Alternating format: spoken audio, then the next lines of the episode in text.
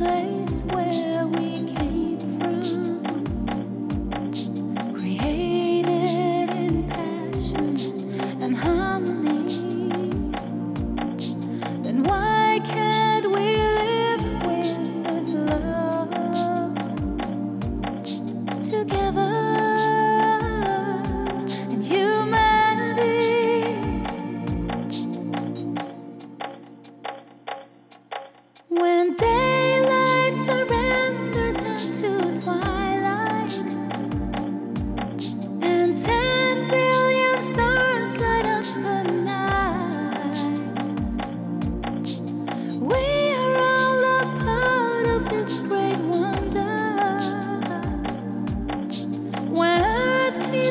keeps